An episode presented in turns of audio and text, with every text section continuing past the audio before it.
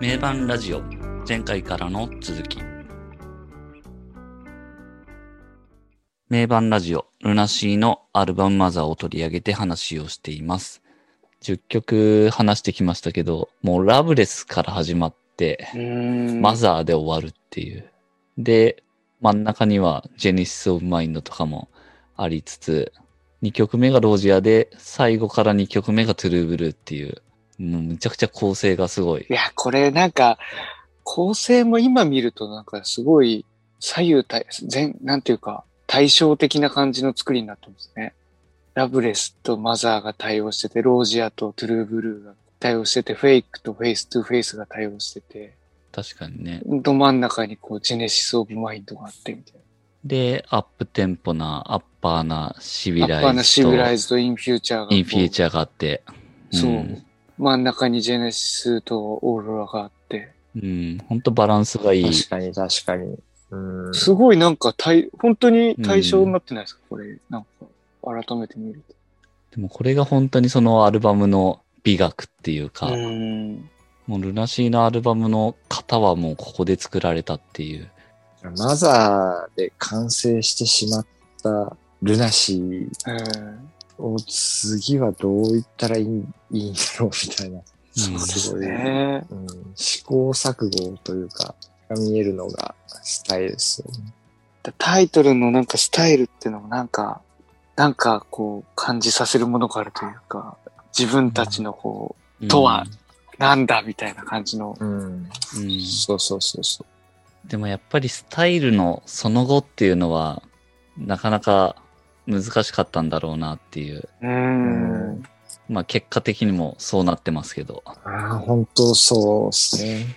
マザーを作って、もうこの後ないだろうっていうところからスタイルを作り上げて、本来ない、もうマザーで完成してしまったのに、本来ない、そうですねその先に踏み出したのがスタイルみたいな。そうですね。そこまでいけてしまったんだっていう。だからそっから先はなんかある意味こう、リセットされてまたっていう感じですね。そうですね。だからリセットする必要はあったんですよね、うんやっぱり。うんでももうこのままでは、もうこれ以上はいけないなっていうう、んうん行き詰まりではあるよね、そうでスタイルはすよね。。多分この、このやり方そう。としてはもう、そうそうそう。いけるところまで行ったっていう感じいですね。いけるとこまでい、いけるとこまでの、さらにその一歩先まで行ってみせた行ってそうでですね。す。でも、ここで頭打ちではあるかうら、ん。あとはもうソロをやって、個々が大きくなってっていう、そうですね。うん、ちょっと方法論を変えてみるっていう。うん。ですね。まあ、そうだよなとは思うよね。そうですね。うん、それしかないもんなっていう。ううん。活動休止は杉蔵がまあ言い出したっていうことですけど、賛成派が隆一。で、反対してたのが J とイ C ノラン、あ、イノランは中立か。そうですね。そうだね。うんまあ J はだいぶ反対してたっていううんのは有名ですけど。だ J はすごいバンドの人だから、やっぱバンド一丸となってここを超えていこうよみたいなうん。ことだったと思う。アプローチとしてそうですよね。そうそうそう。課題は感じてたと思いますけど。ううんん、バンド一丸でここを超えていこうっていう。で、うん多分杉蔵とかは、もう個々が大きくならないと、バンドは大きくならないみうたいな。考え方だったと思うんだけどね。うん。まあ、いざ97年ソロ活動期間が始まって、まあ、いろいろやるわけですけど、J は J で めちゃくちゃ実りのある一年だったと思うんですけどね。いやーまあ、その後のルナシーみたいなところに話が行くと、またうん 長くなりますけど、ああ、そうですね。うん個々のね、個々の音楽性が見えてみたいな。ここのところとかがありますからね。で、その、なんだろう、隆一の飛躍というか、実はものすごい国民的歌手を抱えてたんだな、みたいな。そうですね。だから、ルナシーって結構音楽的にやってることはマニアックじゃないですか。うんでもこんだけ売れたっていうのは、その、隆一のポピュラリティというか、そこのバランスだったんだなっていうのが、ソロ活動でちょっと見えてきたというか、見えてしまったというか、龍一って当時の男性ソロアーティストの日本記録とか作ってる。ああう。ん、そうですよアルバね。ムの、うん、売り上げが。300万枚とか 売ってるから、そうそうそうそう。すごいね。だから珍しいよね。バンド外れたら、バンドより3倍ぐらい売れちゃったみたいな感じで。確かに。それはバンドは足かせになってたんじゃないのみたいなさ。うん。これちょっとパワーバランスがおかしくなったのは、それまでのバンドでいくと本当に5分の1っていうか、うん。で、もう権限とかいろんなのも本当に5分の1っていうバンドだったから、なおさら本当そうですよね。うんそうそうそう。いざその枠を外してみたら、ちょっと規格外に売れる。すごい歌手だったんだなっていう。で、いざ戻ってみたら、そこがすごい強く出ちゃったっていううのが、社員なんだと思うんですけど。うん強く出ましたね。だいぶやっぱり変わりましたよね、社員のとこから。社員はそうですね。河村色が強くなった。そうだね。河村ショック。河村じゃ、98年に、まあ、アルバム社員、シングルとしてはストーム、社員、I4U 出してのアルバム社員。ストームもね、曲はかっこいいけど、ボーカルひっくり返っちゃったもんね、みたい ボーカルめちゃくちゃ、えーほんとマイマイルドですよね。まあ確かにあれっていう感じはありましたね。歌い方は、あえ、あえてやってるんですかね、あれ。なっちゃってるんいやですかねー、あれはなっちゃってるんじゃないかな。なるほそど。の、割と復活後？復活後になって、龍一がインタビューですごいコントロールできるようになってきたみたいに言ってたから、やっぱその頃はコントロールできなかったんだうんうんうろうなっていう。うーん、なるほど。確かになんかだいぶ最近というかもう河村色が薄れてますよね。そうそうそう。で、それをちょっと、河村色をちょっと強く出したりとか、ううん。コントロールができるようになってそうそう、すごい引っ込めたりとか、うん。こうできてるなっていう感じはするけど、当当時はすごい出ちゃったんだろうなっていう。結構時期によってスタイルが変わる、変わってるもんね、龍一って。そうですね、うん。確かに。まあ、あとは、えー確か誰かメンバーも言ってたと思うんですけど、ソロ活動をして、いきなりこう、アルバム作り始めちゃったんで、なんかやっぱ少しライブやっとけばよかったな、みたいなあのは言ってましたね、誰か。うん。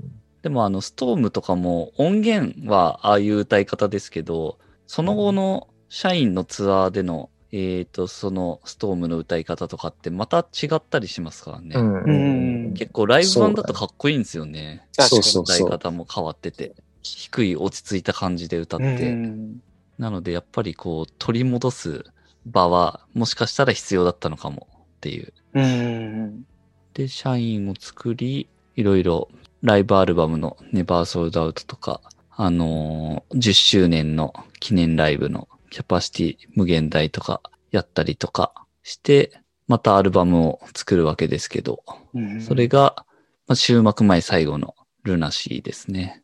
キャパシティ無限大もね、やった当時は日本の歴史うん。最大でしょ、そうですね。10万人。人。?10 日後ぐらいにグレーに抜かれる。そうそうそう。しかも、20万人って倍回みたいな。そうそう、倍回っていう。その時あれでしたっけ？ステージが崩れちゃった。そうですね。ねうん、でヘリコプターでそうそうそうそう飛んできそう。当時結構ワイドショーとかでやってたもんね。やってましたね。ステージ崩れてた。崩れて。う。うんん、俺キャパシティ無限大は行ってるんだけどさ、僕も行きました。うわ、マジでぶっ壊れてるよ、みたいな。すごい。結構どれぐらいの距離で見れたんですか？その時いやー、でも結構離れてました見えない、見えない。めっちゃ遠かったな。後ろの方だともう、本当に見えないですよね。うん。で、全部平らじゃん、あれって。そうそうそうそう。全然見えないんだよね。画面、画面見るしかないですそう、よね。あー画面見るしかない。でもあのヘリコプターのところすごい興奮しましたよね。入入場でしょ？入場。マジか入場。友情どっから来るんだみたいになってて、いや、なんかヘリコプター飛んできたけど、みたいそう。なんかこう、カウントダウンみたいな、そうそうそう映像が流れててな。、そうそうそうそう。で、こう、パッて最後、飛んでるヘリが映って、おで、もしや、あれかそうそうそう。え、あの飛んでるヘリみたいな。確かに遠くから来てるみたいな。そうそうそう。あれはいやー、めちゃくちゃ盛り上がったよね。痺れましたね、あれ。で、うんこう、歩いてって、その客席というか、あの、ファンがいるところ歩いてって、ステージ登って、そこでこうエンジンを組むっていう。ああ、そこで組むんだ。うん。いつもあの裏でやってる裏でくやってるやつ。それが1999年ですもんね。それ99年か。うん。この年はだから、音源の発売は、まあ、ライブアルバムは出てますけど、他にはせず、グレートの対バンとかして、グレートの対バン。そうですね、12月23日に東京ドームでええそんなんあったっけ？ありましたね。僕行ってないですけど、ううんん、なんかありましたね。で、大晦日に、ゼップ東京でスタートアップギグっていうやつやってて、僕はこれに行ってるんですけど、う行んっ。たんだ。すげえな。これはめちゃくちゃいいライブでした、あれめちゃくちゃいいよね。これは本当に良かったですねスタート。アップギグめちゃくちゃよ、うわ、いいなって思ったもん、あれ。これめちゃくちゃ近くて、本当にびっくりしましたね。もうそれまで東京ドームとか横浜スタジアムとか、まあさっきのキャパシティ無限大もそうですけど、めっちゃやっぱ遠いわけですよね。うん豆粒みたいなうん次元で見てたんですけど、これは本当にもう手を伸ばせば届くっていうか、うわ、本当にそこにいるよっていうう感じ。ん。もうまさに。うん。で、1曲目ウィッシュで始まり、ああ、そうだ。それ、最初、そ、ウィッシュから始まる、ね。そうですね。で、これはもう、その、特別ライブなので、その、いわゆる、いつものライブの流れ、あの、ドラムソロがあってとかっていう感じでもなく、うん。割とこう、ギュッてしてる感じだったんで、まあ、それもまたいい感じだったなっていう。まあ、ライブハウスなんで、いいライブでしたね、本当にこれうん。で、その後、グラビティ、トゥナイト、リリースして、アルバム、ルナシーを出すと。ここら辺になると本当にまた深みがさらに増してっていううん感じになってますよね。このアルバムルナシーはめちゃくちゃ好きですね、僕は。赤い、赤いやつ。赤いやつ。赤いやついいよね。ルナ CY。CY のやつね。CY の。この CY のルナシーはいつかやりたいですけど。うん。あ赤いあ、あ、ここでセルフタイトル、そうルナシーっていうのは、なんか、あれだよね。ああ、集大成的なものを感じつつ、まあ、原点回帰も感じつつ、うんうん。ちょっと意味が、意味深なところも感じつつ、うん。ですねこれロゴがちょっと違いますもんね。今、そうなんですよね。この時だだけか。この時と、その後のベストアルバムとかもちょっと違うロゴだよ。この頃ちょっと変えてきてますよね。うん。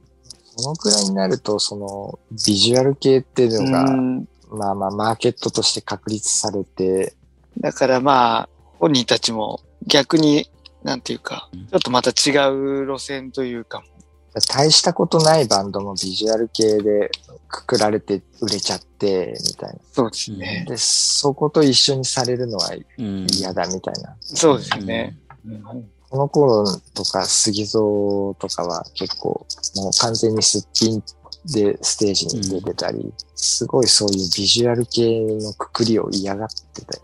そうですね。嫌がってましたね。深夜とかもすっごいシンプルなドラムセットに変わってたりしてるんですね。うん今までも要塞みたいなやつだったのが。ですね。うん。で、えっと、ルナシー出して、ツアーやって、まあ最後、ラブソング、シングル出して、うん。で、終幕発表して、東京ドーム 2days やって、終幕するというところでしたね。ファイナルアクト。はい、奈落と行ったなぁ懐かしいですね。ファイナルアクトは一一緒に行ったんだっけ？確か一緒に行ったかな 泣いた、ね。いやー、いい、いいライブでしたね。いいライブだったよね。まあ、ちょっと、その時は本当ね、もう、残念だなと思ってたけど。まあでもこの頃はもう、あれだよね、このムーブメントが終わってくうん。んだなっていう。うんそうですね。うんですね。まあ X の解散もあり、まあ、ヒデがいなくなったりっていうのもあり、そのビジュアル系みたいな呼び方がちょっと馬鹿にしたようなうん。ニュアンスを含んでた頃でもあると思うんですけど、そうですね。うん。でも本当に一つの時代を自ら閉じたっていうような。うーん、そうっすね。そうだ。ね、時代を作ってうん。時代を終わらせたといううー。うんん。終幕っていう呼び方もかっこいいですよね。まあちょっとその後もルナシーは復活、リブートしていくわけですけど、ちょっとそこまで行くと話が広がりすぎるんで、ここではあの終幕までっていうことで、まあ、まず一旦ちょっとね。そうですね。。一回この回は、あの、ここまでにしたいなと思いますけど。ねいや、改めて、ルナシーの、まあ最初からマザーを中心にして終幕まで話してきましたけど、だいぶいっちゃったね。いっちゃいましたね。マザー、マザーだ結けの構、話か。そう。でもやっぱ本当にマザーは分岐点っていうか、もうここで確立してっていう、うん。改めてそそうだなっていう。すごいですよね。よくこの時期にこれ作ったなっていう。いやー、驚異的だと思いますよね、本当なんか改めて聞いてみて、すごい勢いがあるっていうのは思ったですね。うん。結構なんか、ルナシーのイメージ的にプログレッシブな構成力とか構築力が目立ったアルバムなイメージがあったんですけど。結構改めて聞聞いてみると、すごい勢いがあるなっていう、ロック的な勢いと、バンドが急成長していく勢いというか、結構速い曲多いし、確かに確かに。うん。疾走感は疾走感がね、全体的にあるしありますよね。う。そうん本当聞いてて一瞬で終わっちゃったみたいな。うん。いやー、これは本当にすごい名盤というか、日本のロック史に残る金字塔ですね。間違いなくそうですね、これうは。ん。これが与えた影響力はめちゃくちゃものすごいと思います、いやー、本当そうです。んそうなんかもう、こう、ビュジュアル系とはこういうものだ。教科書がもういきなり出来上がっちゃったみたいな感じです。それは音とかもそうだし、なんかバンドの振る舞いというか、うん。見た目もそうですけどそうで。すね。で、なんかその、クリーントーンのアルペジオとうん。リードギターの組み合わせみたいな。そういう様式も、もうなんというか結構、それで出来上がった感ありますよね。なんか突っ込みどころがないもんね。か 完成度が高すぎて。そうですね。バンドのあり方として完成度が高すぎて突っうん込みようがないっていう完璧な。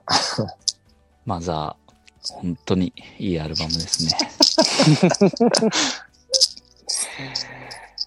ルナシーはまた別のアルバムも 今後やっていきましょうですうね、スタイルは語りたいし、当然。う。うん。まあ、あとね、何より、リブート後もいいアルバム作ってますそうですね。ということで、えー、まあ、ルナシーはいろいろ語り出すと止まらないというところですが、今回はマザーを取り上げて話してきましたと。また別のアルバムでもやっていきたいと思いますが、まあ、マザーはとりあえず以上でございます。ではでは、次のアルバムですね。次は、えーっと、マザーは僕がチョイスしているので、次は順番でいくと、N ゾーさんですね。では N 像が選ぶ次の1枚ということで、えーその流れに沿っておルナシーのスタイルを、おうんー、その流れでいくんすね連投。連投初っすねう。うん。畳みかけますね。まあでも、マザー聞いてると、スタイル行きたくなりますもんね。いやーもうそうわですね。かります、そこは。すごいスタイル聞きたいってなったもんね。そう。それは確かに。スタイル聞きたいっすね。そう。でもそのさっきからマザーの話はいっぱいしてきて、その流れでこう、これの後にもう何もないっていう中でスタイルを作り上げたっていう話は散々出てきましたけど、その流れで改めてスタイルについて向き合うっていうのは面白いですよね。うん確か。に。うん。一旦そのマザーで完成してしまった人間の到達する、ね、究極の領域に行ってしまった、うん。このルナシーというバンドが、さらにその一歩先に行ったっていう、それを到達するのを実現できたアルバムとしてのスタイルというか、改めてスタイルがどんなものだったかっていうところでちょっと楽しみですね。はい。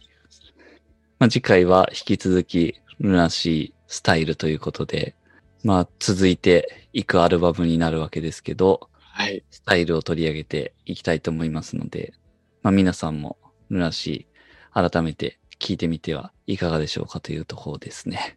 では、えー、今回は、えー、7枚目のアルバムとしてルナシーマザーを取り上げて話してきましたが、えー、最後までお付き合いいただきありがとうございました。また次回もよろしくお願いします。ありがとうございました。ありがとうござさいました。よなら、さよなら、さよなら。